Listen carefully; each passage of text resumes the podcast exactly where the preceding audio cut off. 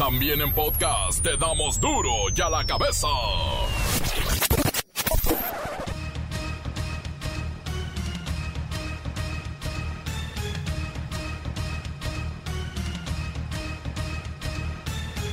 Jueves 3 de diciembre del 2020, yo soy Miguel Ángel Fernández y esto es duro y a la cabeza, sin censura. ¿Cuál crisis? Diputados federales y también los congresos locales se pagarán super aguinaldo. Se van a dar su Navidad. Más de 300 mil pesitos en apoyos, aguinaldos, despensas. ¿Cuál austeridad? Más de 9 millones de viviendas en nuestro país se consideran no habitables por sus malas condiciones. Tienen materiales precarios de construcción, problemas de drenaje y las familias viven en hacinamiento. Viviendas o departamentos abandonados. ¿Por qué? Bueno, por la corrupción que imperó durante todo el periodo neoliberal cómo les eh, daban los permisos para construir en zonas de riesgo, en zonas totalmente apartadas, distantes de los centros de trabajo. Luego, eh, malas construcciones ¿Quiénes serán los primeros en recibir la vacuna contra COVID-19 que llegará a México en este mes de diciembre? Dice el canciller Marcelo Ebrard. Si se decide que tiene que ser a los médicos y a las enfermeras que están salvando vidas, no le toca al presidente. Las enfermeras, los médicos, hay que ver lo de los maestros. Según los especialistas, el confinamiento provocará 21 mil embarazos en adolescentes adicionales a los 145 mil que ya de por sí llegan cada año. La UNAM extiende suspensión de actividades presenciales hasta marzo del 2021. Cumplirá un año con clases a distancia. Bueno, la mayoría del sistema de educación en el país estará bajo esa condición. Criminales chinos desplazan a mexicanos en temas de lavado y blanqueo de dinero. Utilizan aplicaciones y celulares desechables. Detienen a Braulio, el adolescente a quien le encargaron cuidar a sus hermanitas y las asesinó. El reportero del barrio tiene la nota roja. Chivas y León empataron y hoy Cruz Azul recibe a Pumas en un clásico que promete ponernos al filo de la butaca. Todo en los deportes con la bacha y el cerillo. Comencemos con la sagrada misión de informarle porque aquí no explicamos las noticias con manzanas, no, aquí las explicamos con huevos. Llegó el momento de presentarte las noticias como nadie más lo sabe hacer. Los datos que otros ocultan, aquí los exponemos sin rodeos. Agudeza, ironía, sátira y el comentario mordaz. Solo en duro y a la cabeza. ¡Arrancamos!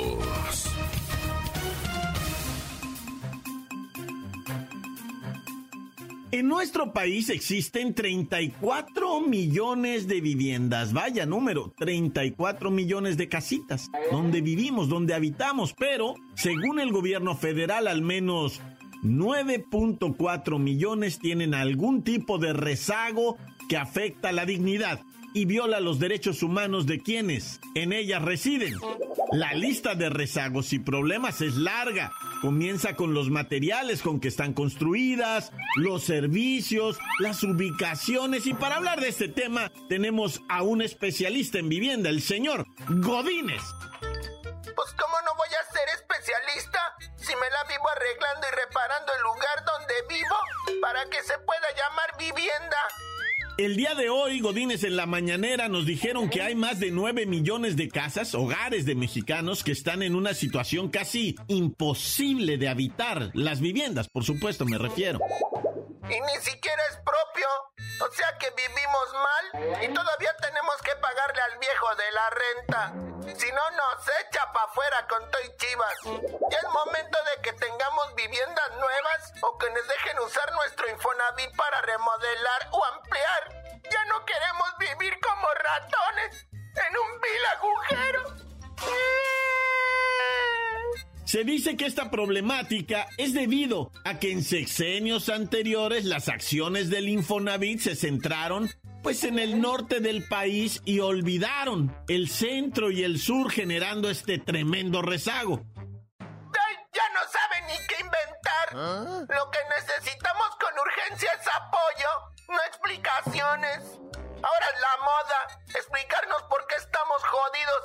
Si eso ya lo sabemos. Ya díganos mejor cómo nos van a apoyar. Precisamente, precisamente, Godínez, según el plan del gobierno, es coordinarse con diversas instituciones y poner en marcha, mira, 363 mil acciones de autoproducción con un monto de 21.931 millones de pesos. No sé por qué no lo cerraron en 22 mil millones de pesos, pero bueno. Pues aquí los espero. No más que se apuren porque ya estamos en época de frío y me urge ponerle techo a la recámara de la niña también es la recámara de su abuelita, su tía, sus dos primas y la visita que llegó para que pasemos juntos la Navidad. En el otro cuarto que es la sala, comedor, cocina y salón de clases virtuales, vivimos el resto de la familia, o sea, otros 10 miembros incluidos hasta los padrinos de confirmación. No, bueno.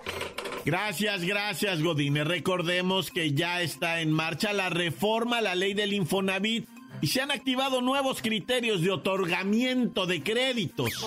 No está de más. Una vuelta por ahí por la página del Infonavit.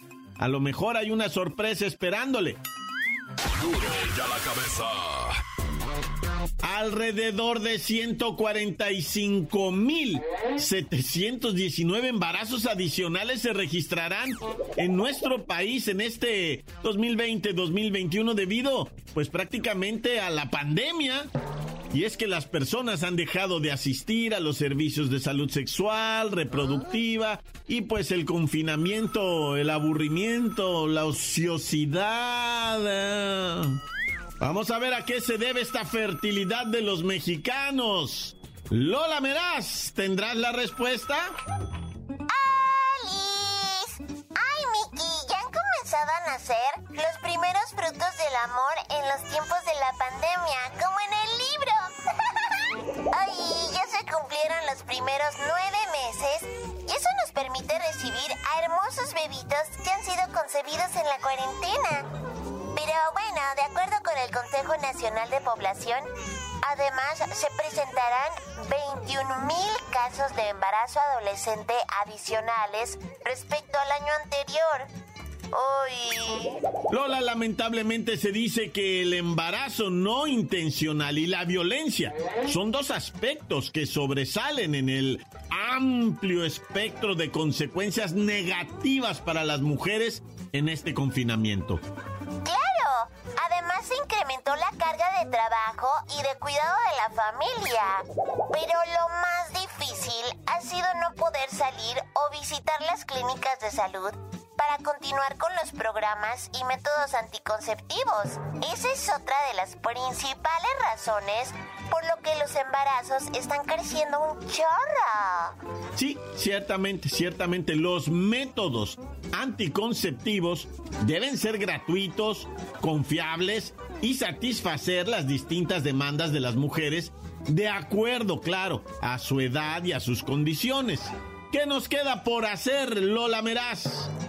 Cuidar a nuestra familia, educar y tener mucha comunicación, porque hay otros temas muy preocupantes como la deserción escolar, el trabajo de los menores que quieren apoyar en casa. y en fin, es momento de estar súper pendiente de todo lo que ocurre a nuestro alrededor para que la familia no crezca de repente. Ya me la cabeza. Informa Lola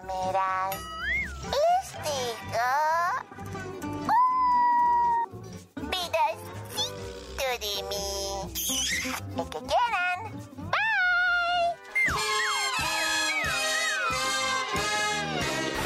Encuéntranos en Facebook, facebook.com, diagonal duro y a la cabeza oficial. Estás escuchando el podcast de duro y a la cabeza. Síguenos en Twitter, arroba duro y a la cabeza. Si por algún motivo, una jugarreta de la vida, no pudiste escuchar duro y a la cabeza, ahí encuentras en Facebook los podcasts. No te los pierdas, duro y a la cabeza en podcast. Lo descargas también en Himalaya. Duro y a la cabeza. Ahora es tiempo de ir con el reportero del barrio. ¿Y qué pasó con este muchachito Braulio, un adolescente asesino? Montes, Montes, Alicantes, Pintos, ¿qué qué? Oye, finalmente ya reportó la Fiscalía Mexiquense que detuvo al mentado Braulio de 17 años de edad. Es el señalado como asesino de su carnalita de 7 años y su otra carnalita de 12 años.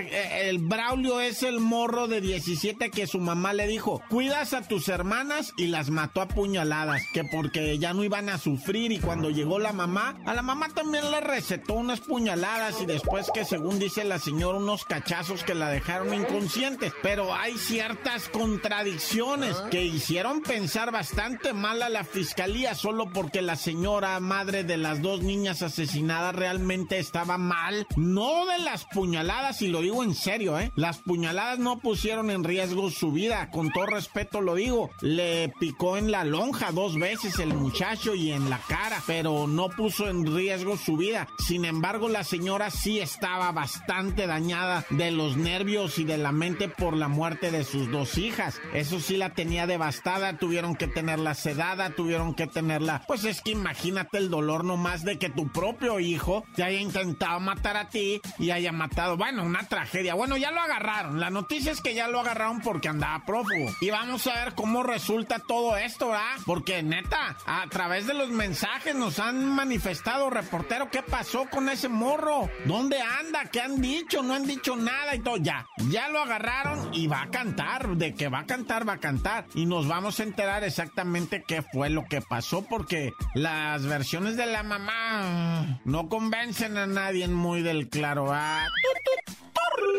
Oye, y tan hermoso Ajijic, va. Yo varias veces me fui a quedar allá en Ajijic a, a, pasarme unos calorcitos a gustos, a caminar, a subir al cerro, a nadar en la alberca ahí de la casita que nos prestaban por allá, ¿verdad? En Ajijic. Uy, qué hermosos días aquellos, ¿verdad? En Ajijic todo hermoso. Bueno, menos cuando matan a la gente. Porque aquí el dueño del restaurante, el Fogón de Charlotte, un restaurante bonito, tranquilito, iba saliendo para afuera, se iba a subir a su camioneta y pum, pum, pum, pum, pum, balazo. Y cae muerto, queda muerto ahí. Llega la Guardia Nacional, llega la Policía Municipal, la Policía Estatal, ya sabes, hacen toda la paramaya, pero pues no, no, no lo revivieron, ¿verdad? Este, lo que deberían haber hecho era evitar que lo mataran, prestándole seguridad a Jijic, pero pues no, no hay. No, ahorita está muy difícil todo, ¿eh? No, yo ya no le quiero echar la culpa a nadie. Yo solo lo que quisiera, ¿verdad? Un día es que yo me dedicar a dar espectáculos, ¿no?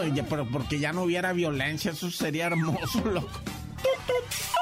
Sin embargo, era Tijuana, cinco asesinados en una masacre. Llegaron allá en lo que viene siendo Valle de las Palmas. Gente armada se metieron para dentro de una casa que supuestamente dicen vecinos era un picadero. Una casa donde se vendían drogas, etcétera. Pero eso dicen, eso dicen. A mí no me consta nada. Se meten para adentro y matan a los que estaban ahí. Otro estaba afuera, otro quedó en la calle. Cinco asesinados. Uno de plano parece ser que iba saliendo del baño con los pantalones en los tobillos, porque la neta ahí fue donde lo mataron, ¿no? Y, pues, o, sea, horrible, horrible, una masacre, cinco personas en Tijuana. Y esto, nada más te digo algo, en diciembre ya rebasa los 12 personas asesinadas, Tijuanita de mi vida, de mi amor. Imagínate en dos días, loco, cómo se va a poner esto. O sea, desespera que ya para tercer día haya más de 20, ¿eh? 20 asesinados. Ay, no, qué tragedia de veras.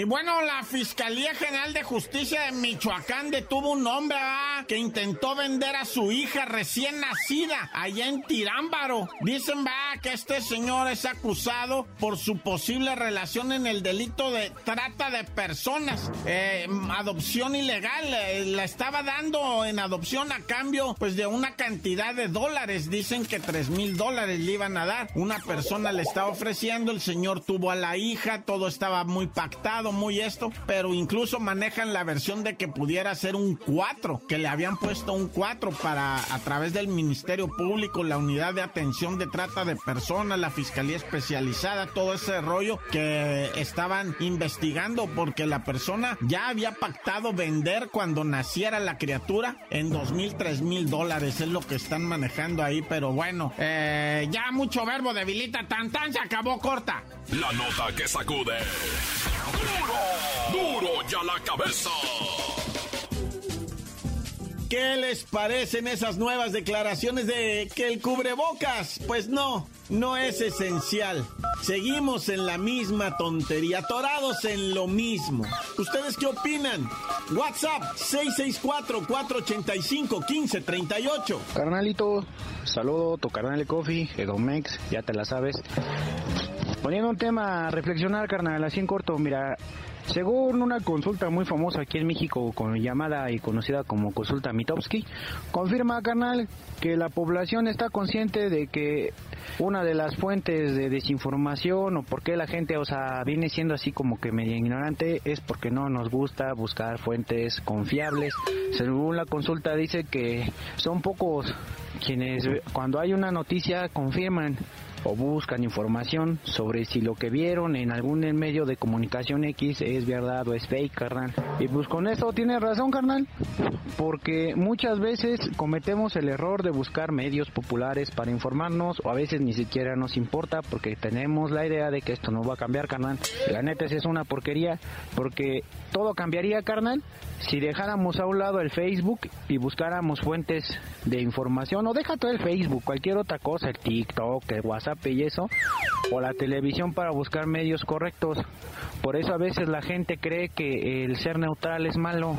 A veces hay gente que se ofende cuando en homenaje de una persona muy conocida que acaba de fallecer, que una damita se siente y de la espalda cuando todos rinden tributo creen que es malo porque ofende a una leyenda. Por eso la gente cree que el no saludar a la bandera es malo, porque en estos días ser mexicano es muy bueno, cuando en realidad no saben que pues a veces hay gente que cree que Diosito puede arreglar las cosas. Hasta eso se ve mal, carnal. Infórmense, banda, infórmense. Agarremos buenas fuentes. No nos quedemos como cuando va uno a comprar. No te quedes con que el kilo de jitomate está mejor el de al lado porque está a 10 pesos y el otro está feo porque está a 5 pesos. Elijan bien, banda. Infórmenme, infórmense.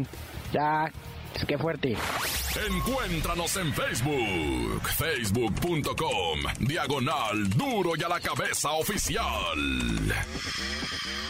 Esto es el podcast de duro y a la cabeza. Cruz Azul recibe a Pumas en un clásico que promete ponernos al filo de la butaca. Vamos a los deportes con la bacha y el cerillo.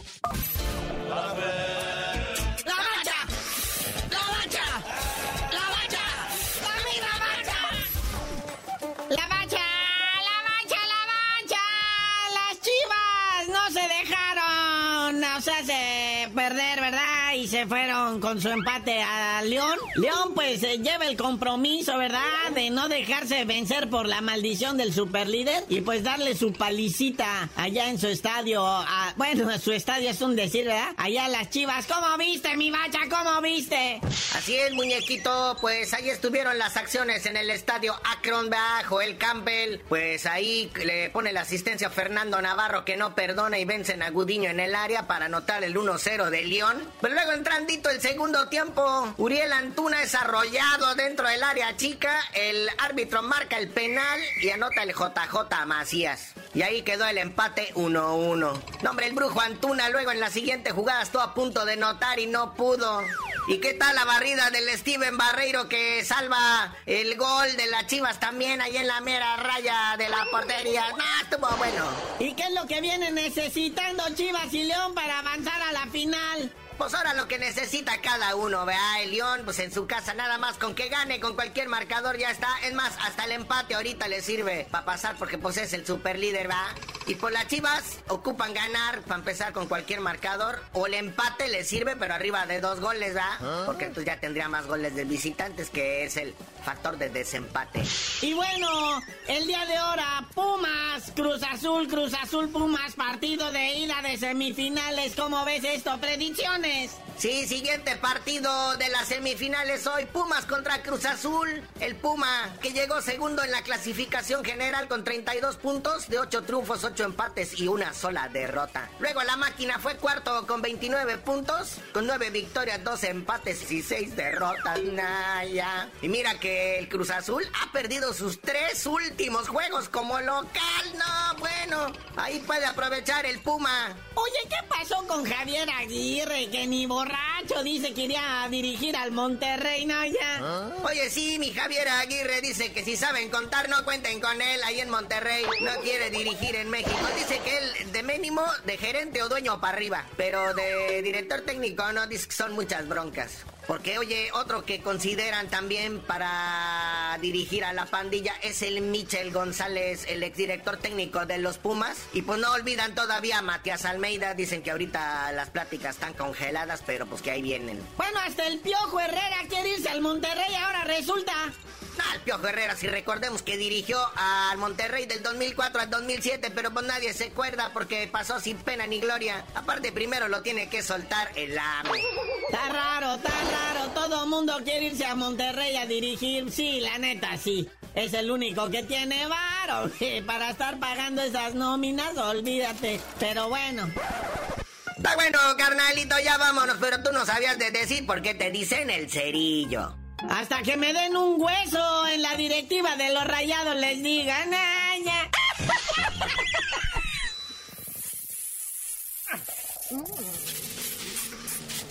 ¡La